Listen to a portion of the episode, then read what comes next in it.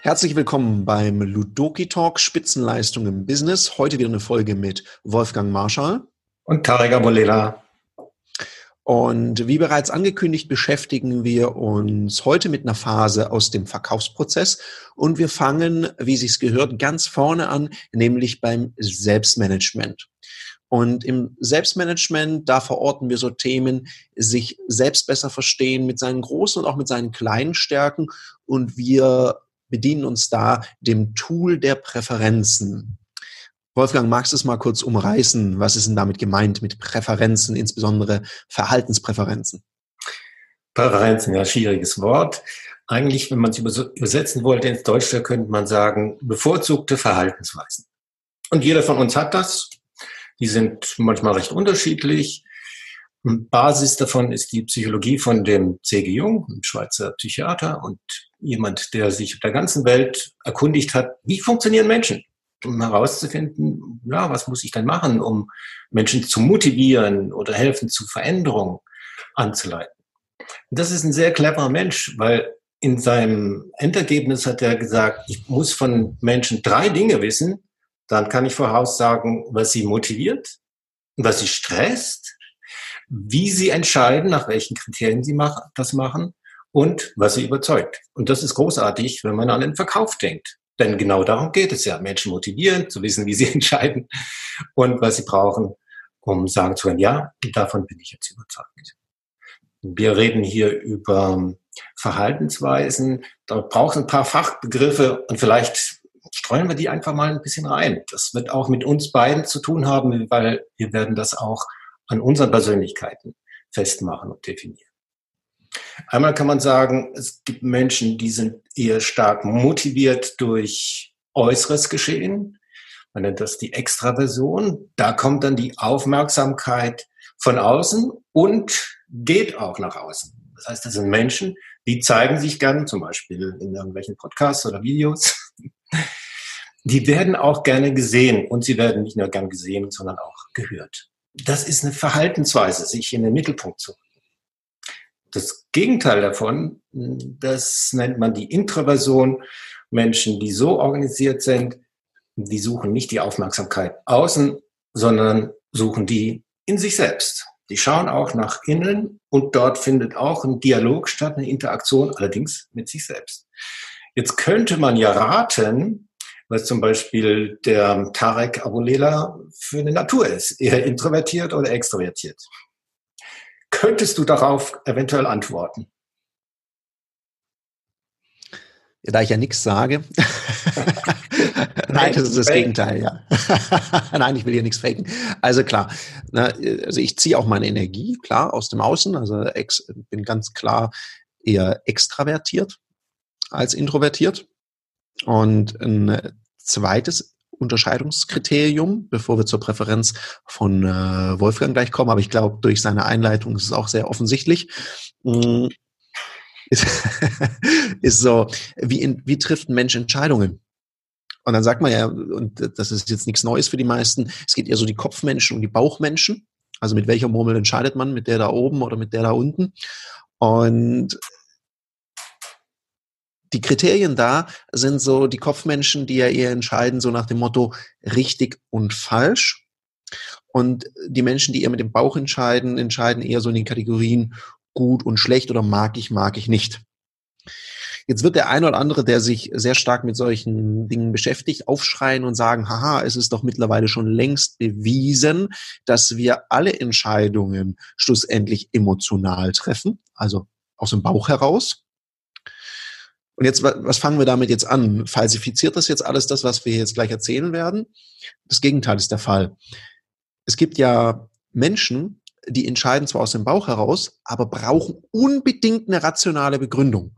Egal wie abstrus die auch ist. In meinen Seminaren verwende ich gerne das Beispiel von den Menschen mit einem Sportwagen. Und wenn man auch vorher mit den Leuten gesprochen hat, wie triffst du denn eine Entscheidung? Und die sagen rein rational, und man dann nachher fragt, ja, wer fährt denn welches Auto? Und da kommt dann einer mit 470 PS daher. Denen mal zu bitten, zu begründen, hey, Sie haben doch vorher gesagt, Sie entscheiden rein rational. Jetzt erklären Sie mir doch mal rational, für was man ein Auto mit 470 PS braucht. Jetzt könnte man denken, dass man dann so eingesteht, brauche ich gar nicht, ähm, das mache ich, weil ich es cool finde. Nee, nee. Die sagen dann sowas sehr Logisches. Ja klar, ist aktive Sicherheit beim Überholen, braucht man. Mindestens, ja. Ja, ist, ist ja auch klar. So die Traktoren in manchen Regionen sind ja auch gut motorisiert, um da dran vorbeizukommen. Da braucht man auch schon ein bisschen Bums unter der Haube. Also von daher, ja, es gibt die Menschen, die entscheiden in der Kategorie richtig und falsch. Es gibt die Entscheid Menschen, die entscheiden, mag ich, mag ich nicht. Und die einen, die fühlen sich total wohl damit, aus ihrem Gefühl heraus zu entscheiden. Und die anderen, die brauchen noch so eine rationale Rechtfertigung für sich selber. Können Sie ja, die da hier zuhören, mal überlegen, wie tick ich denn da eigentlich? Ja, jetzt verbindest du beides, weil das ist schon die zweite Präferenz, nämlich wie Menschen entscheiden. Die einen machen das über den Kopf, über Zahlen, Daten, Fakten und die anderen machen das aus dem Bauch. Gefällt mir, gefällt mir nicht. Beides spielt immer eine Rolle aus meiner Beobachtung. Vielleicht ist so ein Hinweis, was kommt denn zuerst? Kommt denn der Impuls zuerst aus dem Bauch und dann wird er durch den Kopf rationalisiert und dann kommuniziert. Oder ist vielleicht zuerst die logische Überlegung dann, dann meldet sich der Bauch. Wenn das dann kongruent ist, dann entscheiden die Leute, oh, mache ich.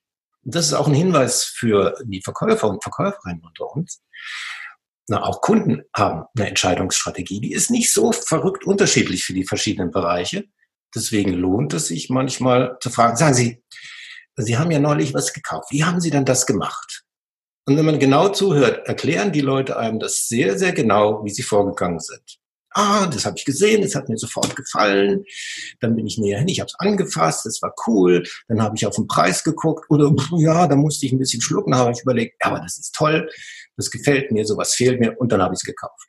Da ist die Entscheidungsstrategie schon sehr, sehr klar. Ja, und an der Stelle sei auch mal eine Warnung ausgesprochen, weil es wird ja in vielen Seminaren gelernt, gelehrt, dass man immer die Leute fragt, was ist ihnen wichtig bei oder warum machen sie das so? Und ich bin ein großer Fan von diesen Prozessfragen, die jetzt hier Wolfgang gerade geschildert hat, zu fragen, wie denn Ihre Erfahrung dabei oder wie sind Sie da vorgegangen? Weil wenn Leute über ihre Erfahrungen sprechen, über ihre Geschichten sprechen und wenn man dann richtig zuhört und genau beobachtet, dann erfährt man sehr viel selbst wenn man jemand fragt, was lieben Sie an Ihrem Beruf, was mögen Sie denn an der und der Sache, äh, was für eine Art von Urlaub machen Sie denn? Dann merkt man ja sofort, sind die Menschen eher objektbezogen oder sind die eher menschenbezogen? Also sprechen die vom tollen Dienstwagen, sprechen die von dem tollen Hotel mit den tollen Facilities oder sprechen sie von den coolen Menschen, die man dort trifft? Ich glaube, das ist auch nochmal ein großer Unterschied und Hinweis, wie ticken die denn da? Also gut hinhören äh, macht da den Unterschied. Und das ist auch der Charme, wenn man über Präferenzen nachdenkt und das sich aneignet. Man kann das, man hat so einen Fokus, auf was man achten kann. Sind das einerseits die Worte? Wo kommen die her? Sind das Bauchworte? Sind das Kopfworte? Und das hilft einem, die Kommunikation sehr dicht und auch zielführend einzusetzen. Die dritte Präferenz, von der C.G. Jung spricht, da geht es darum, was überzeugt jemanden. Und da gibt es auch wieder zwei verschiedene Richtungen, Polaritäten, wie man das nennt. Das eine, das sind die intuitiv wahrnehmenden Menschen. Die haben so, naja, kann man sagen, so einen fünften, sechsten Sinn, manchmal auch einen siebten. Die spüren im großen C, was als nächstes passiert. Die haben eine Ahnung oder Visionen, was als nächstes in der, in der Zukunft auch tauchen wird. Macht auch Sinn. In manchen Entwicklungsabteilungen von Unternehmen bräuchte es mehr dieser Leute. Das Gegenteil sind Menschen, die eher von sensorischen Dingen äh, beeinflusst werden in ihren Entscheidungen und in ihrer Überzeugung, dass das richtig ist. Die brauchen ihre fünf Sinne. Die müssen Dinge schwarz auf weiß sehen. Die müssen das in Zahlen aufgelöst haben, in Statistiken beispielsweise. Weil nur, wenn ich was ich sehen kann, daran glaube ich. Sehr unterschiedlich natürlich auch in der Wirkung. Und beispielsweise in Teamentwicklungsprozessen ist das ganz interessant. Weil für eine vernünftige Entscheidung, zum Beispiel eine Unternehmensstrategie, braucht es beide. Einmal die Ahnung, Intuition, was wird auf uns zukommen in den nächsten paar Jahren. Und dann muss man sich das Zahlenwerk und die realistischen Umgebungen eben auch anscha anschauen. Wenn das zusammenpasst, dann wird da ein Schuh draus. Und jetzt könnte es sein, obwohl wir beide die meisten von euch werden das wissen, ein sehr ähnliches Profil haben, sind wir doch ganz unterschiedlich in dem, was uns überzeugt und was unsere Entscheidungen auch ganz wesentlich beeinflusst. Tarek, wo bist du da zu Hause? Naja, ich bin ja eher so extravertiert denkend und extravertiert fühlend. Und dazu kommt dann noch, also wenn man in Farben spricht, habe ich ein rot-gelbes Profil. Und jetzt könnte man meinen, dass ja Zahlen, Statistiken, Finanzen, alles ein bisschen schrecklich für mich ist.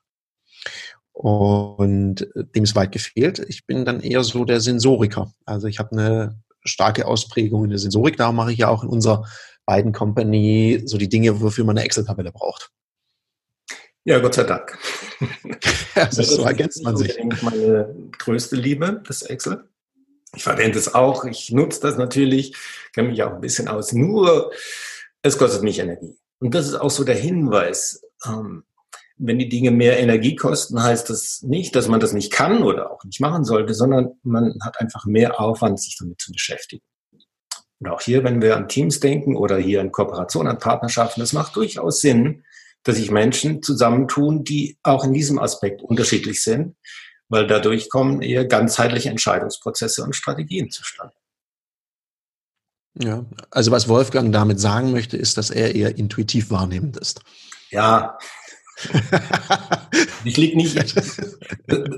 der spannende Punkt ist ja, wer hat da mehr Recht? Ne? Und ich glaube, äh, beide Naturen täuschen sich halt auf ihre Weise. Es ist beides eine Illusion. Es ist eine Illusion, dass man alles planen, strukturieren und mit Zahlen auflösen kann. Es ist auch eine Illusion, dass man alles aus dem kleinen Finger saugt. Sondern ja. beides zusammenzubringen und, und ähm, das eine tun, zu tun und das andere nicht zu lassen, ist wahrscheinlich so der mittlere Weg. Ja. Und ich glaube auch, das ist eine große Stärke in unserer Zusammenarbeit, dass wir diese beiden Perspektiven haben, die wir da zusammenbringen können.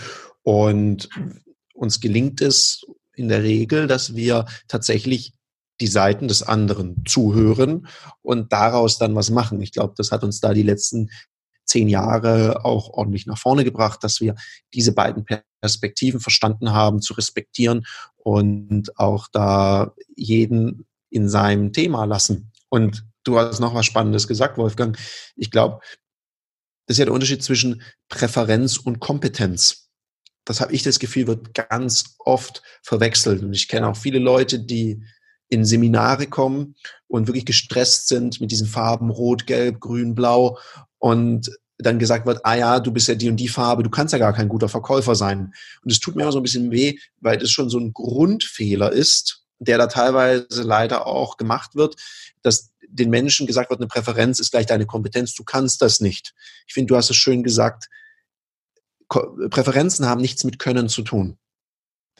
Präferenz bedeutet einfach nur, und das ist ja bei mir auch so, wenn ich den ganzen Tag Excel-Tabellen machen muss und Statistiken und mich um Finanzen kümmern, dann strengt mich das mehr an, als wenn ich jetzt hier so ein Interview machen kann mit dir zusammen, was ja eher meiner Extravertiertheit darauf einzahlt und mir da hilft und ich mich pudelwohl in meiner Komfortzone sein kann. Aber das heißt nicht, dass ich das andere nicht kann oder schlecht mache. Es kostet mich einfach nur mehr Energie.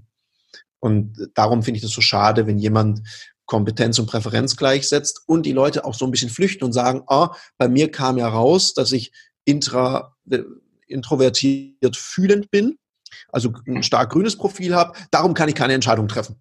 Ja.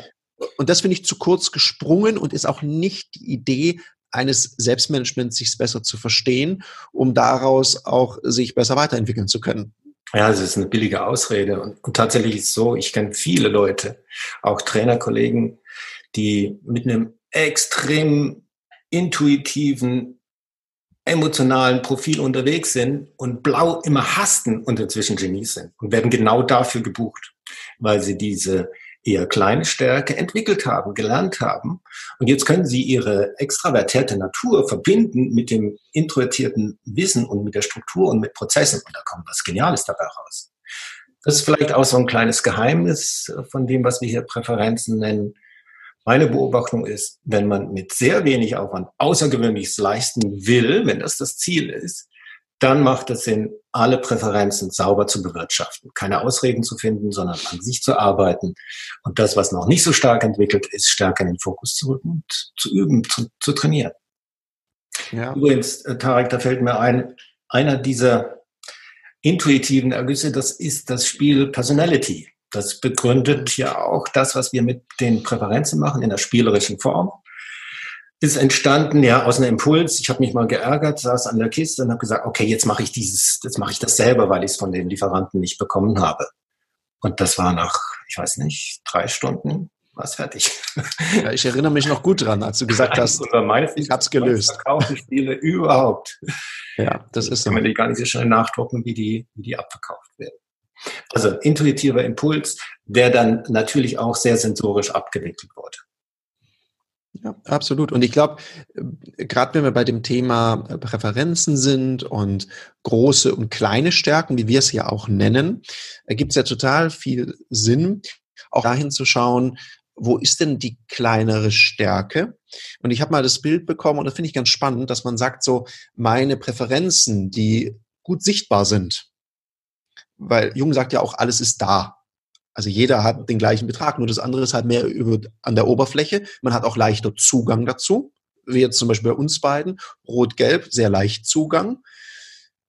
Und jetzt heißt es nicht, dass man sich verbiegen soll. Weil wenn man da so eine Nummer spielt und sich verstellt, das merken ja die Leute, das fühlt sich dann nicht mehr echt an, nicht mehr sehr authentisch, schwierig. Was man lernen kann, ist Zugang zu finden zu den anderen Energien. Und darum finde ich folgendes Bild ganz schön. So das, was schon gut entwickelt ist, was gut sichtbar ist, das ist so der Motor. Das sind die PS. Und die kleinen Stärken, also das Potenzial, das ist sowas wie das Lenkrad. Und ich glaube, so wie du sagst, wenn man sich immer nur fokussiert auf seine großen Stärken, hat man viel PS. Es wird dann immer nur spannend, wenn dann die erste scharfe Kurve kommt oder es mal sehr, sehr kritisch wird und man hat nie an seiner Lenkung gearbeitet. Dann hat man die nämlich nicht verfügbar und dann wird's echt kritisch. Und ich glaube, darum ergibt es sehr viel Sinn, auch da mal zu gucken, die kleinen Stärken und zu gucken, hm. wie kann ich denn mich da auch weiterentwickeln? Auch in Hinblick auf, nehmen wir mal das Beispiel Ziele. Gerade bei Zielen, das ist sehr spannend. Eben, da gibt es intuitiv gesetzte Ziele oder sensorisch gesetzte Ziele. In der Kombination wird ein Schuh draus. Wir mhm. haben daraus eine Struktur geschaffen. Wir nennen diese Sachen Jahrhunderts. Das werden wir jetzt nicht tiefer besprechen. Und die sind so aufgebaut, dass, dass eine Zielvereinbarung mit sich selber alle Aspekte berücksichtigt, damit das ganzheitlich passieren kann und damit die Wahrscheinlichkeit wächst, dass ich das tatsächlich erreiche. Und dazu gehören einmal die sensorischen Anteile, das heißt Zahlen, Daten, Fakten, also alles, was messbar ist. Dazu gehört dann auch der intuitive Teil, der emotion, emotional bereichert, wo ich mir ausmale, wenn ich das Ziel erreicht habe, was bringt das mir denn persönlich an Nutzen? Was habe ich persönlich davon, wenn ich das schaffe? Dann braucht es auch noch einen introvertierten Teil, der mit dem Gefühl zu tun hat, ich muss mir nämlich überlegen, ja, was muss ich denn einsetzen? Weil es gibt nichts Gutes auf dieser Welt, ohne dass ich einen Preis dafür zahlen muss. Da muss ich mir bewusst sein, das ist ein ökonomisches und ökologisches Prinzip. Und dann brauche ich wieder aus der Denkecke was Extravertiertes, eine klare Strategie und Entscheidungen. wenn man das sehr sauber aufsetzt, dann reduziert sich auf der einen Seite die Anzahl der verschiedenen Ziele, nur die Ziele, die man dann so definiert hat, die haben eine große Wahrscheinlichkeit, dass sie realisiert werden. Klar. Und ich, ich meine, jeder hat ja so so seinen Tick. Also jemand zum Beispiel stark extravertiert denkend, also man würde es mal mit einem Farbcode machen, stark rot, hat ja manchmal so das Gefühl, ich kann alles alleine. Ich schaffe das schon. Und dem fehlt manchmal die Ressourcen abzufragen, was jemand introvertiert fühlend, also eher grün, ne, der eine grüne Präferenz lebt, ganz natürlich macht, also auch nach Hilfe fragen. Und ich glaube, das war für mich eines äh, sehr früher und guter Entwicklungsschritt, dass ich mich, glaube ich, nie gescheut habe, Leute, die was besser können, auch um Hilfe zu bitten. Weil das beschleunigt das dann, weil es in den kleinen Stärken, also wenn Aufwand und Ertrag in einem guten Verhältnis stehen soll oder der Aufwand niedrig sein soll oder der Ertrag hoch, ergibt es total viel Sinn. Und das ist ja nicht nur eine Erfindung von uns. Ich habe jetzt gerade, bin ja hier immer noch im Urlaub in Ägypten und lese ganz viel. Und habe gerade bin ich in einem Buch wieder auf eine Formel gestoßen ja, wie man Ziele setzt und so weiter. Es gibt ja dieses, ja, du musst nur dran glauben, dann schaffst du es. Gibt's ja, ist ja mittlerweile bestätigt, das funktioniert nicht. Und da bin ich auf die sogenannte WOOP-Formel gestoßen. Also W, 2 O und P. Und da gibt's erstmal den Wunsch. Ah, also, was ist da der Wunsch? Was ist O, Outcome? Also, was soll das Ergebnis sein? Was wird dadurch möglich? Und dann O, Obstacles. Also was sind auch die Hindernisse? Auch so eine Skeptis. Was kann passieren auf dem Weg? Auf was kann ich vorbereitet sein? Welche Ressourcen brauche ich? Und dann P, der Plan, wie ich das erreiche. Und das hat mich dann sehr stark erinnert an so EKS-Strategie und so weiter. Wenn man sich diese ganzen, auch relativ alten Theorien, wie man richtig plant, anschaut, dann haben die das ja schon alle so ein bisschen berücksichtigt, dass man sagt, guck dir sowas von mehreren Seiten an, das ergibt total viel Sinn. Weil einfach nur dieses naive, positive Denken, ich muss nur dran glauben, dann wird schon. Ho, da kann man auch Ressourcen verbrennen mit. Ja, Erfolg ist immer noch mit Arbeit verbunden nach draußen, ja. was Extrovertiertes und vor allem was Introvertiertes, nämlich die Arbeit mit sich selbst. Zum Beispiel mit auch, mit das, was wir die Komfortzone nennen, dazu nutzen wir es eben auch. Diese Präferenzprofile, die geben eindeutig und sehr schnell erkennbar auch wieder, ja, wo habe ich denn wahrscheinlich ein bisschen mehr Mühe? Bestätigt sich in der Regel auch. Und das zeigt dann auch an, wo müsste ich meine Energie für meine Entwicklung tatsächlich stärker investieren. Sehr nützlich. Absolut. Absolut. Ja, das ist ja auch, wenn man es auf den Verkaufsprozess überträgt. Ja, wenn man, wenn man sich mal überlegt, wie fängt denn so ein Verkaufsprozess an? So, das erste ist ja, ich komme in Kontakt mit einem Menschen. Wir sagen ja dazu in Resonanz gehen. Jetzt kann man ja mal schauen, welche, Jung spricht ja hier von Energien, was braucht man da? Und dann ist ja eher das introvertierte Fühlen, also eher das Thema Grün angezeigt. Ja, das ist, da muss ich gucken, wie gut gelingt es mir denn so in Kontakt, in Beziehung mit anderen Menschen zu gehen. Fällt mir das eher leicht oder denke ich, na, ich komme da rein und hier kann man übrigens unterschreiben und dann bin ich auch gleich wieder weg. Ja, das ist also so Sensibilität, Wahrnehmungsfähigkeit, das, was man Empathie nennt, das braucht es in der ersten Phase, wenn man jemandem begegnet. Weil man will ja Vertrauen aufbauen, man möchte sympathisch rüberkommen. Es soll ein Miteinander sein. Und das ist der Hinweis, das introvertierte Fühlen hier stärker in den Vordergrund zu spielen. Das kann jeder in dem Moment, wo er das Bewusstsein dafür hat und auch das Engagement und sich dafür entscheiden kann. Kann das jeder, egal wie sein Profil aussieht.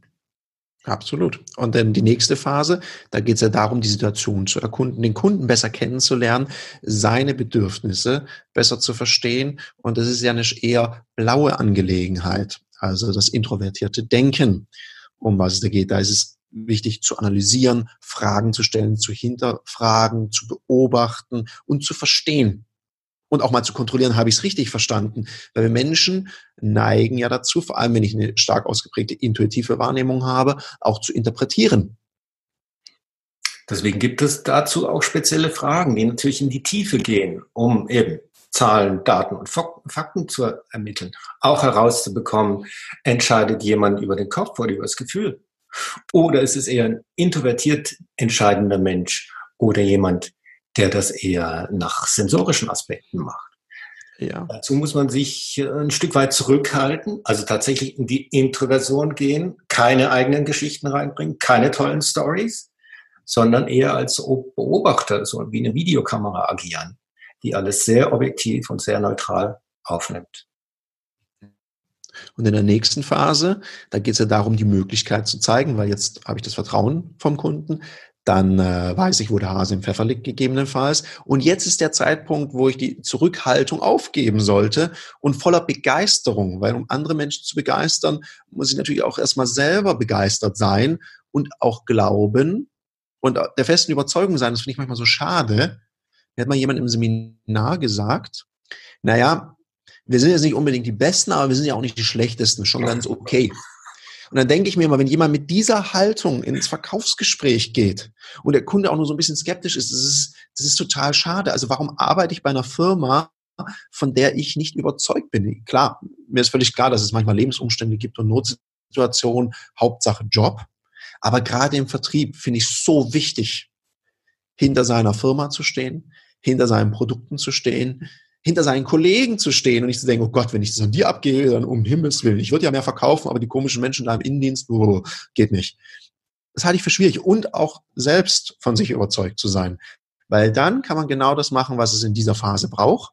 Extravertiertes Fühlen, also eher so die gelbe Energie und voller Begeisterung die Lösung präsentieren, passend zu dem, was man vorher gehört hat, zu den Motiven des Kunden, passend die Lösung darstellen.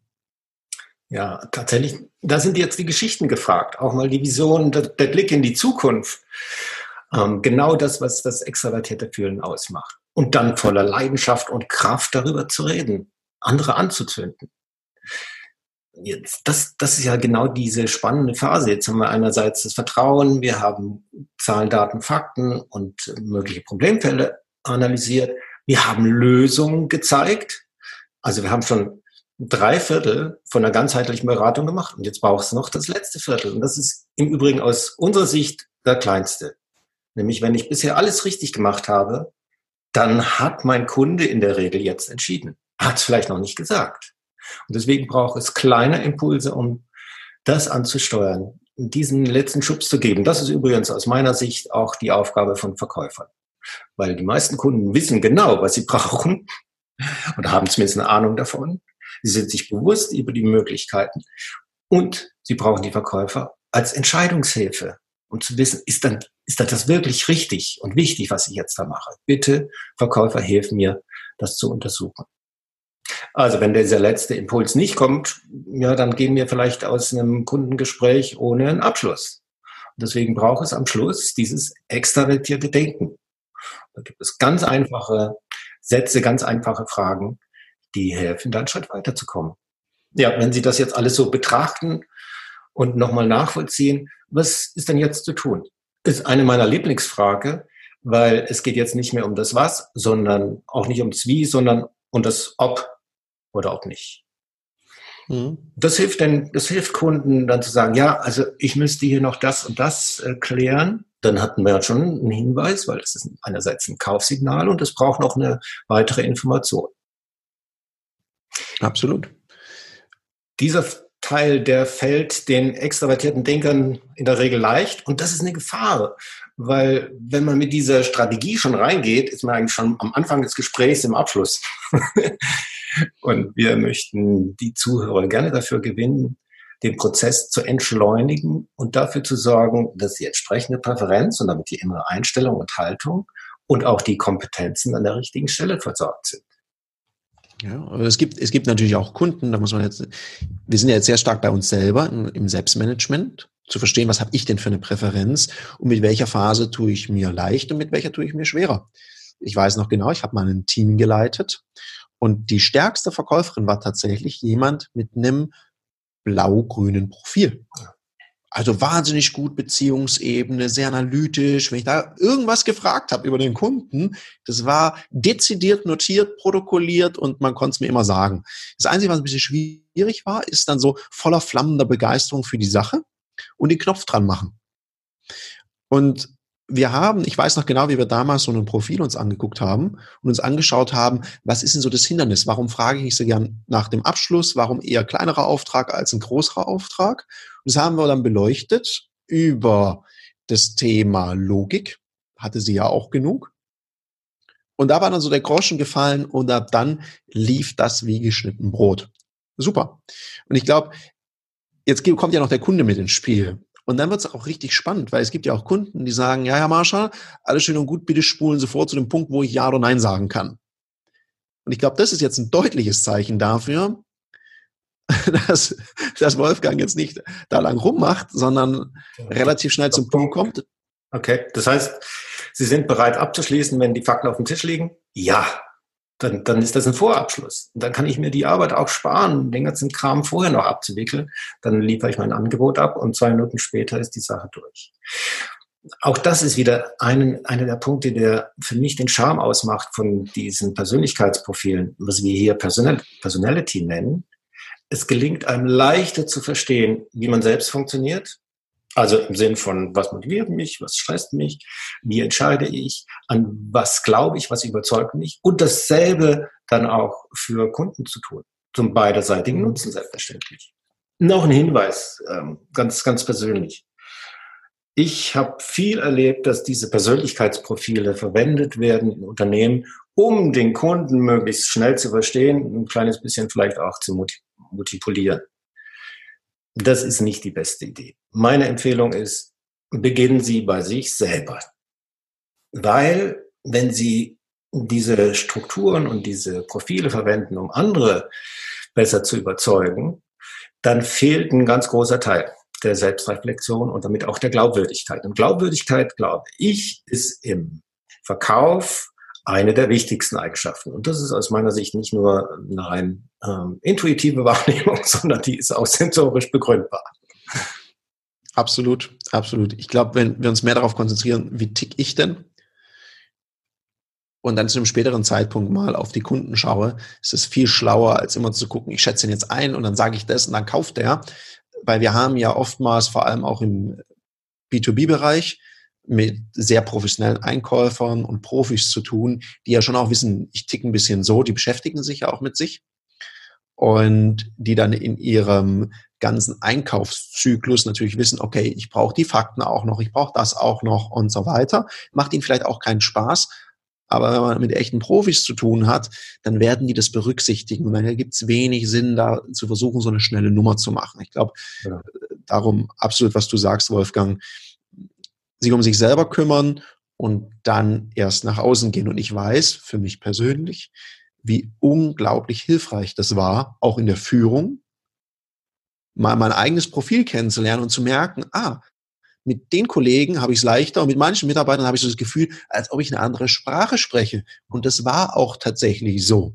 Eine andere Geschwindigkeit, eine andere Sprache. Und was für mich total motivierend war, war vielleicht für andere im Team total abschreckend. Und das war so ein Punkt, wo ich kapiert habe, ah, die machen das nicht, um mich zu ärgern oder um Leistungsverweigerung zu betreiben, sondern die machen das so, weil sie ticken, wie sie ticken. In den Ausbildungen gehen wir ja noch einen Schritt weiter, weil dann äh, sagen wir, ja, jede dieser Präferenzen hat eine ganz eigene Sprache.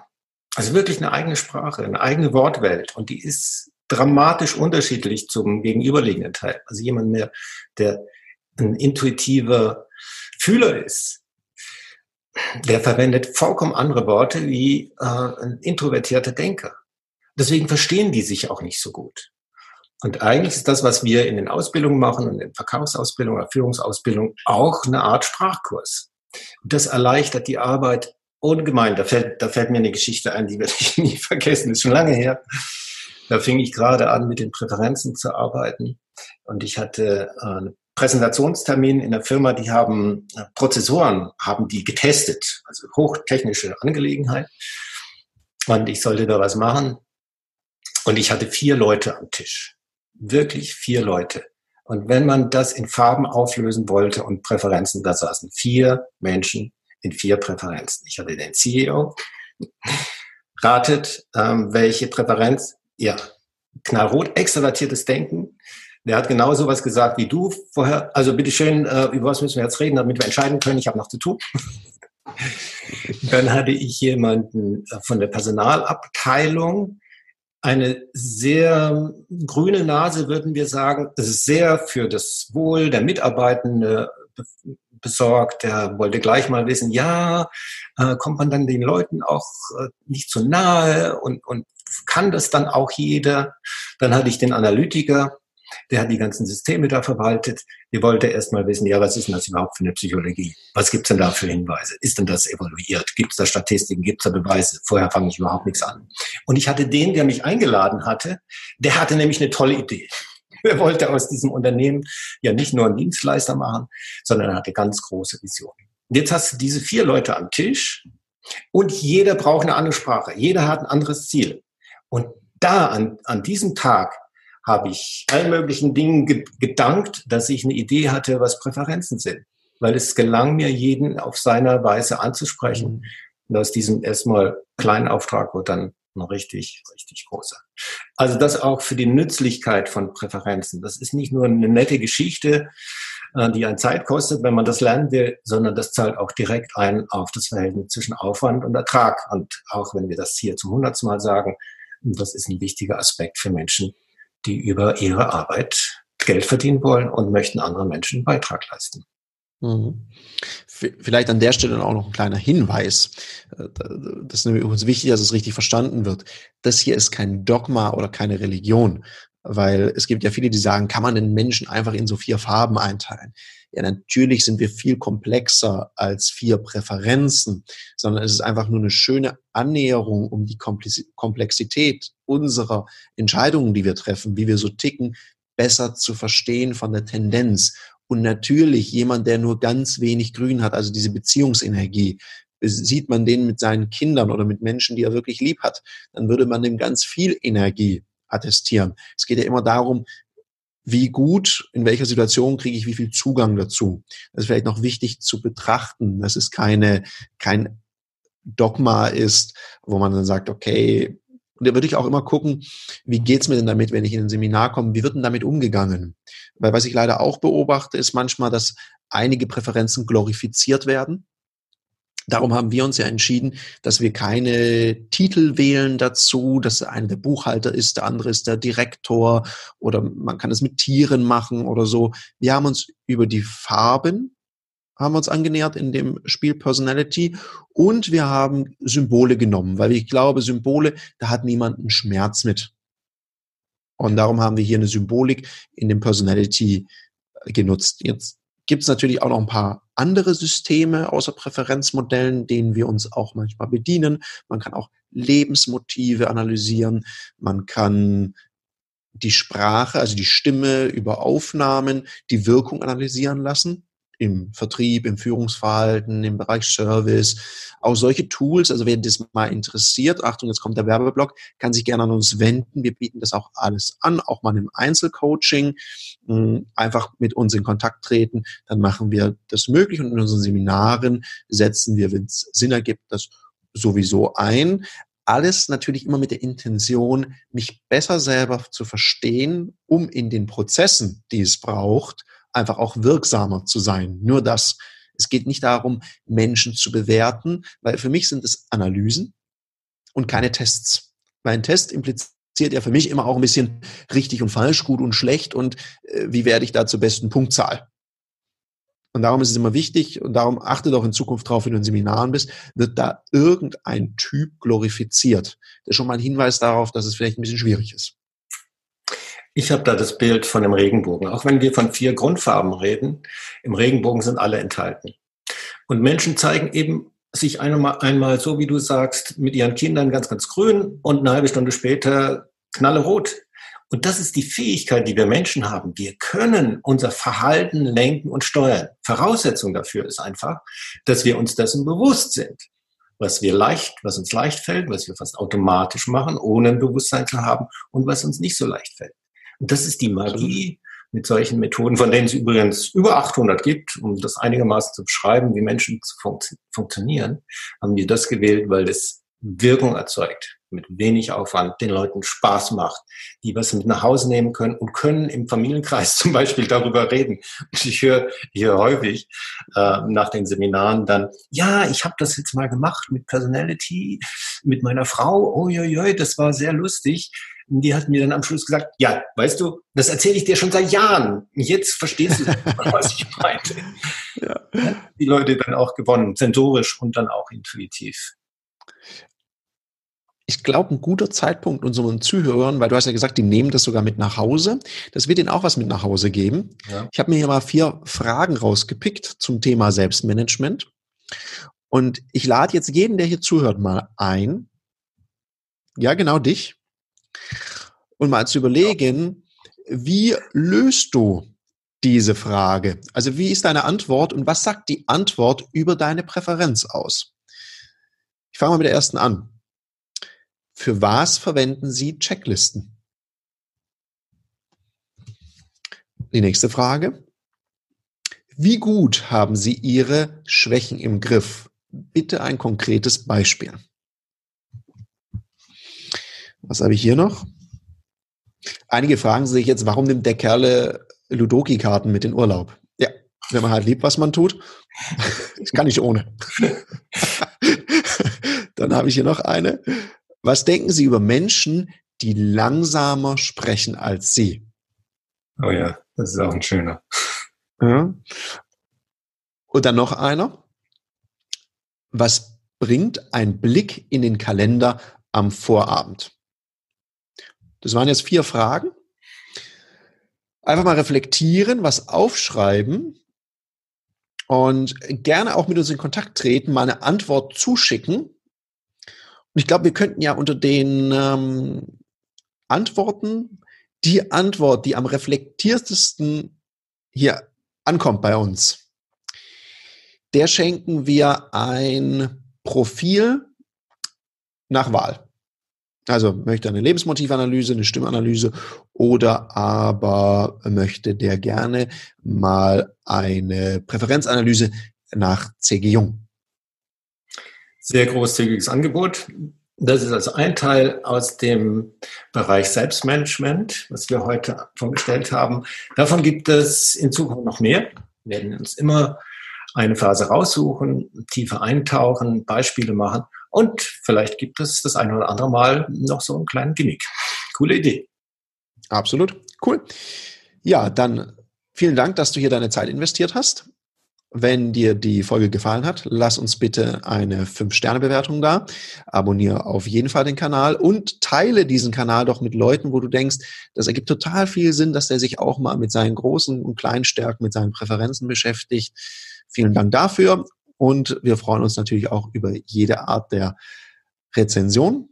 Wir sagen Dankeschön, bis zum nächsten Mal. Bis Grüße aus Soma Bay.